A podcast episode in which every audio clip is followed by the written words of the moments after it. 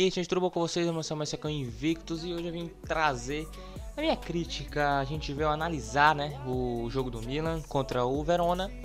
Foi 2x0 o jogo do. Uh, foi 2x0 o Milan, gol de Kronic da Lu. E é, para você que não assistiu o jogo, é estranho falar isso, né? Mas eu vou contextualizar a parada, tá? Vamos lá foi na casa do Verona. O Milan jogou no 4-2-3-1 com Donnarumma, Romagnoli, Tom, Tomori, Calabria e Dalu, QCE, Meite, Krunic, Cachilher, Salamaker e Rafael Leão como centroavante, né? Vamos lá, vamos, vamos supor assim, um suposto centroavante. Mas que ele saía muito, enfim. Vamos lá. O Krunic estava jogando como um meia de criação, tá? Então, cara, assim, o, o, início do primeiro tempo foi muito esquisito porque o time tava errando tudo, tudo, tudo. Pelo menos é, é defensivamente. O Tomori deu uma bola lá pra, pra, pro Donnarumma que, pelo amor de Deus, quase que o, que o, que o atacante lá, se eu não me engano foi o Lasagne, né?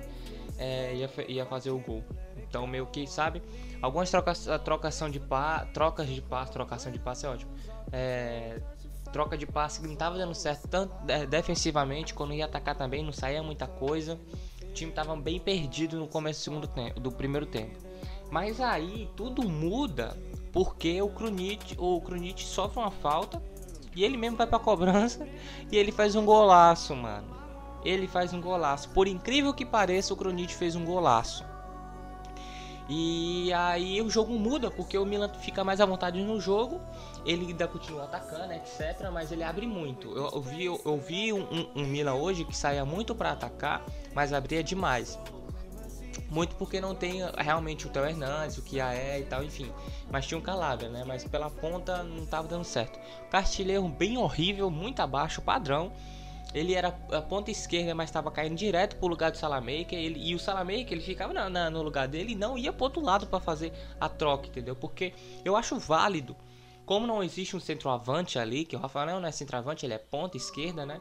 Então eu acho válido eles ficarem rodando, entende? Eles abrirem mais pro lado para quem tá no meio passar para cruzar e tal. Então é legal abrir e aí dá, dá, dá, dá é, como é, rotação, não sei se é essa palavra certa, mas rotação ao time, entendeu? O Corinthians cai na ponta para cruzar pro Rafael Leão, pro Castilheu, Castilheu vem pro, pelo meio, Rafael Leão vem pela ponta costurando, toca para trás para é, chegar aqui esse, sei lá, Meiteu, ou até o, o, o próprio Salamé que vem para chutar pro gol.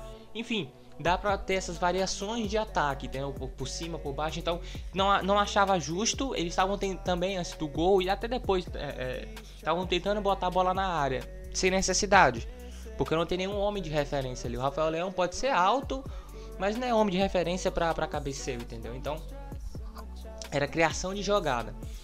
O Verona, ele veio no 4 no 3-4-2-1, mas ele não, ele não o meio estava normalmente sempre aberto. Então o, o time do Milan conseguia fazer uma trocação de passe ali, entendeu? E é isso tudo que o Milan precisa. Ter um meio aberto para criar jogada. Para criar jogada para é, é, é, jogar em profundidade, ou no meio para chutar pro gol.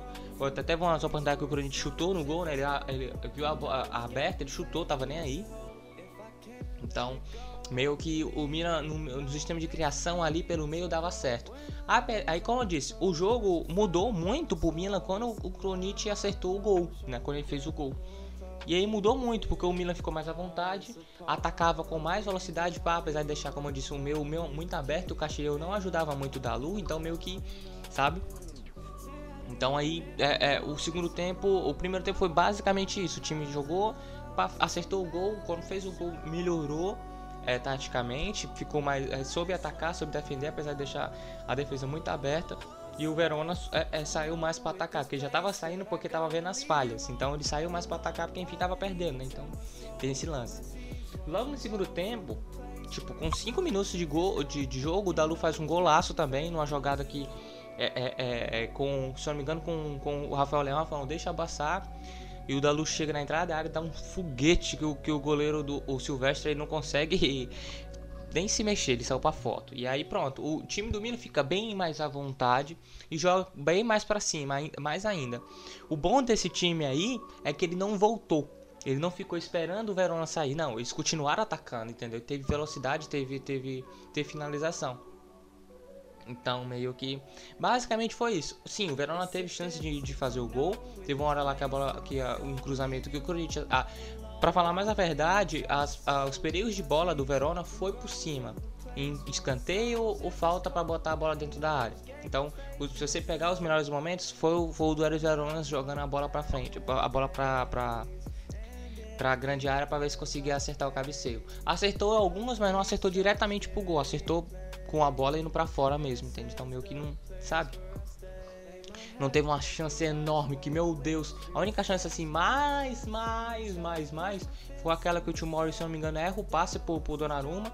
O Donnarumma vai sair para defender, o cara dá um chutão para cima e tenta encobrir ele com a bola muito alta. Só que a bola vai para fora. Então foi a chance maior que teve. O Donnarumma trabalhou, até que trabalhou algum, alguns momentos, mas não de, meu Deus, que, que espetáculo de defesa. Não, ele teve, teve uma defesa lá que ele defendeu muito bem.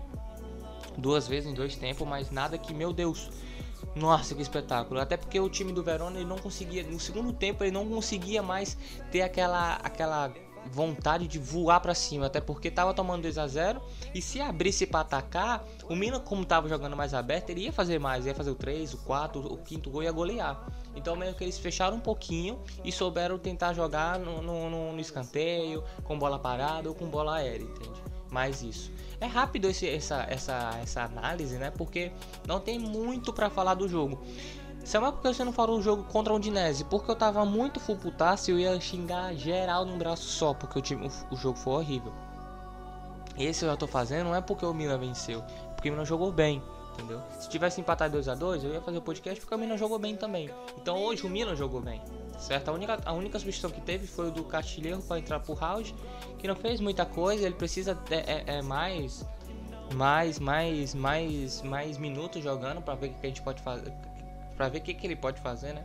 E o que a gente pode aprovar ou reprovar nele.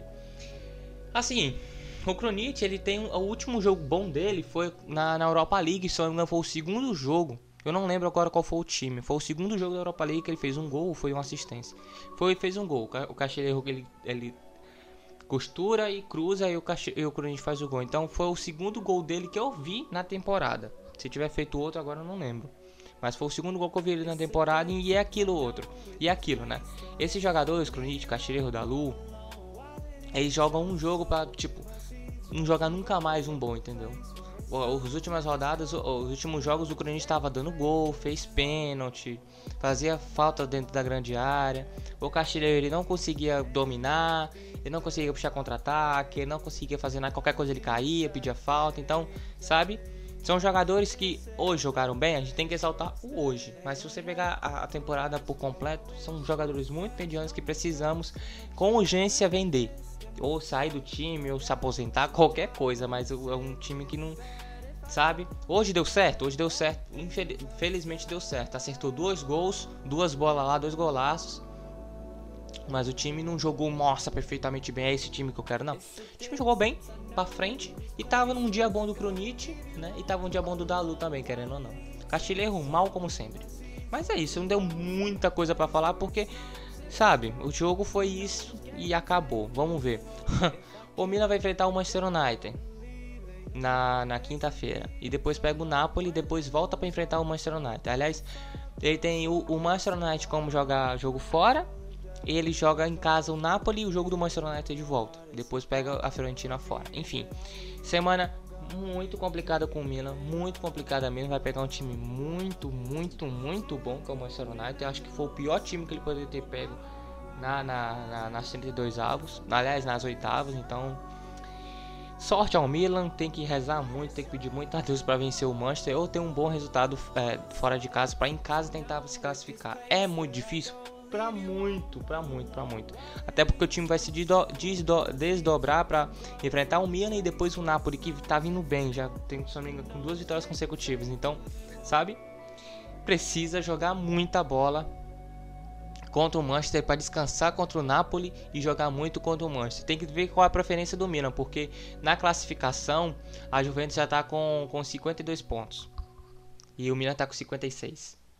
Então, 3 do, do, do, do, do, da Inter. Então, se perder contra o Napoli, meio que vai para 55 a Juventus, dependendo de se vencer ou não, né? Mas vai para 55 e fica só um ponto. Então, sabe? E a Roma tá chegando também. A Roma tá com 50 pontos. E a Atalanta tá com 49. Tá vendo como tá todo mundo pertinho? O único que tá um pouco mais distante é do, do desse, desse de, dos 5 é a, a, o próprio Napoli que tá com 44.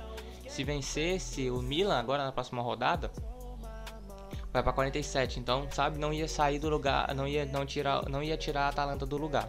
Meio que, sabe? Então, os cinco ali para cima, né, tem, tem o Milan tem chance de ficar na, até na quinta posição dependendo dos jogos e dependendo do, do, do de como vai jogar o, o, essas partidas, né? Então, tem que ver a preferência do Milan. Se vai colocar o time inteiro para jogar contra o Manchester, se vai jogar jogar o time, o time inteiro para o Manchester, o time inteiro para jogar com o Napoli, o time inteiro para jogar com o Manchester também, não sei. Não sei como vai fazer. Talvez jogue o, contra o Napoli com um mistão. Bota um mistão aí, mi, mi, é, reserva com titular. E aí dá, dá, vai ver se dá alguma coisa aí contra o, contra o Napoli. Vai ser difícil o jogo, apesar de ser em San Siro, vai ser muito difícil. Mas é isso, gente. Milan Devils tá aí, é só chegar e curtir a página, vai estar tá aí na descrição do podcast, tá bom? Tamo junto e é nóis.